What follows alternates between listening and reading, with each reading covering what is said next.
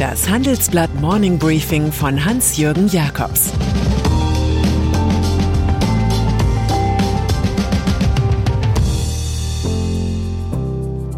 Guten Morgen allerseits. Heute ist Montag, der 15. November, und das sind heute unsere Themen. Lockdown auch für Geimpfte? Firmen sind zu gut bei Kasse. Job und der Missbrauch der Models.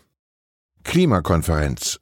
Der Einstieg in die Woche wird einerseits beherrscht vom Nachklapp auf Glasgow, von der Frage also, was die vielen Tage Weltklimakonferenz wohl gebracht haben. Andererseits von dunklen Vorahnungen, was als Antwort auf die Pandemie wiederkommen könnte, ergo welche konkreten Lösungen ein Vakuum bieten kann, als das viele derzeit die bundesdeutsche Politik erleben. Um mit COP26 zu beginnen, man braucht schon viel Selbstverleugnung, um das Beharren auf dem 1,5 Grad Ziel als Erfolg zu verkaufen, da just jenes Ziel derzeit so realistisch ist wie eine Ehrung für Jair Bolsonaro als Waldschützer. Der als historisch eingeplante Beschluss zum Kohleausstieg ist durch Sprachfindigkeit der Großverbraucherländer China und Indien geschwächt worden. Es heißt nun Face Down herunterfahren statt Face Out aussteigen.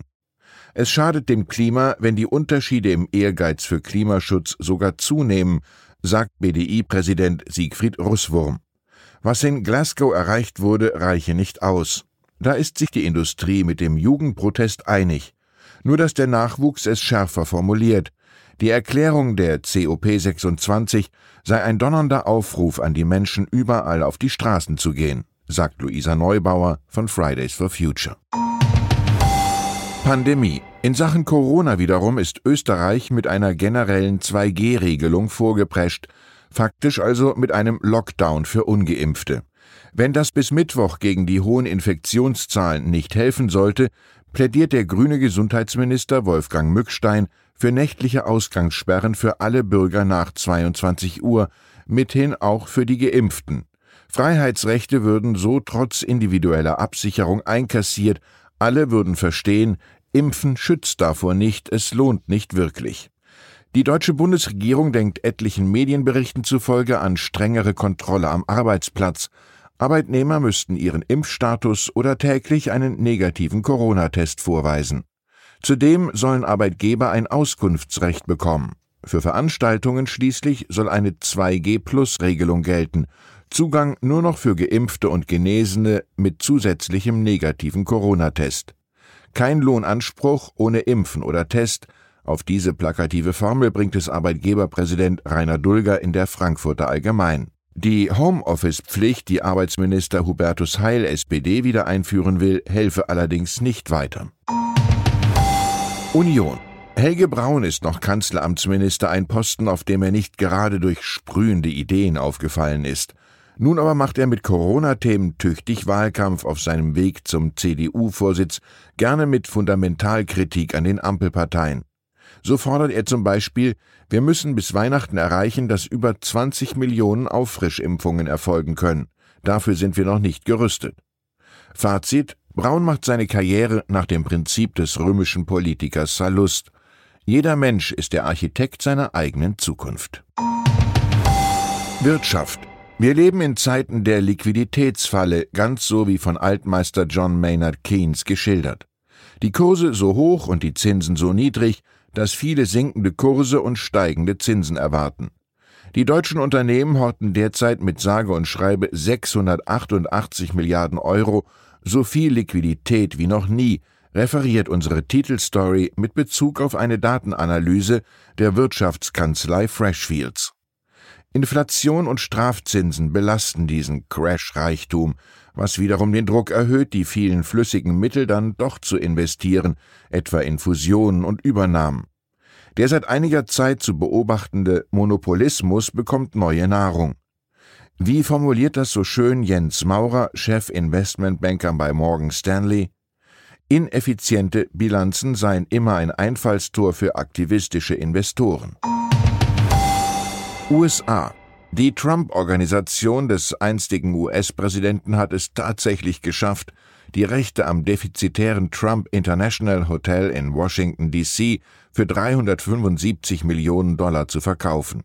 In der Amtszeit von Donald Trump hatten Lobbyisten aller Welt aus durchsichtigen Gründen in dem der US-Regierung gehörenden Gebäude übernachtet.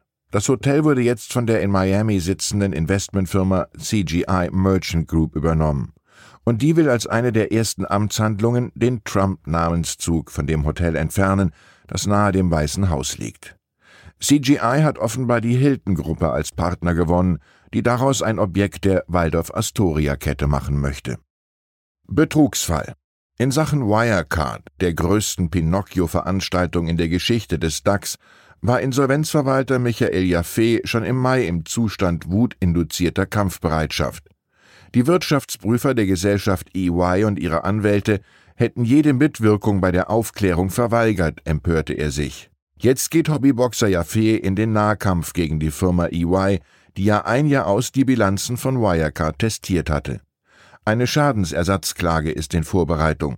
Darum kümmert sich Wirtschaftsprüfer Martin Jonas von Wart und Klein Grant Thornton. Das Haftungslimit gegenüber dem Auftraggeber ist zwar auf 16 Millionen Euro begrenzt, vorher 4 Millionen, aber es könnte sich auch um sittenwidrige Schädigung von Anlegern und Gläubigern handeln und dabei um direkten oder indirekten Vorsatz. Jaffe-Helfer Jonas findet, wenn Prüfer wussten, dass die Bilanz falsch war und sie trotzdem ein Testat erteilen, müssen sie unbegrenzt haften. Der Volksmund übersetzt das so: Wer die Leiter hält, ist so schuldig wie der Dieb. Mode. Und dann ist da noch Wolfgang Job, 76, Veteran der Modeindustrie, dem der Spiegel drei Seiten Interview spendierte, die mit Bordüren des Nonsens und Troddeln der Trivialität gefüllt wurden. Im Bedauern an die vergangene, ach so herrlich frivole Karl Lagerfeld-Welt vergaloppiert sich der Mann aus Potsdam in sehr abschüssiges Gelände. Er sagte, alles war käuflich. Die Agenturen gaben die Schlüssel zu den Zimmern der Models, die nicht so viel Geld brachten, an reiche Männer. Und wenn sich ein Mädchen beschwerte, hieß es, wir können auch auf dich verzichten. Vielleicht bewirbt sich Job mit seinen Prostitutionsplaudereien als Kronzeuge für aktuelle Ermittlungsverfahren, etwa rund um Gerald Marie, 71 Ex-Europachef der Pariser Modellagentur Elite. Öffentlich erklärte die Amerikanerin Carrie Ortiz, als 17-Jährige mehrmals von ihm vergewaltigt worden zu sein, was Marie bestreitet. Vielleicht wollte sich Job aber einfach auch nur noch einmal interessant machen. Ich wünsche Ihnen einen guten Start in die Woche mit einem verdienten Quantum an Aufmerksamkeit. Es grüßt Sie herzlich Ihr Hans-Jürgen Jakobs. Das war das Handelsblatt Morning Briefing von Hans-Jürgen Jakobs, gesprochen von Peter Hofmann.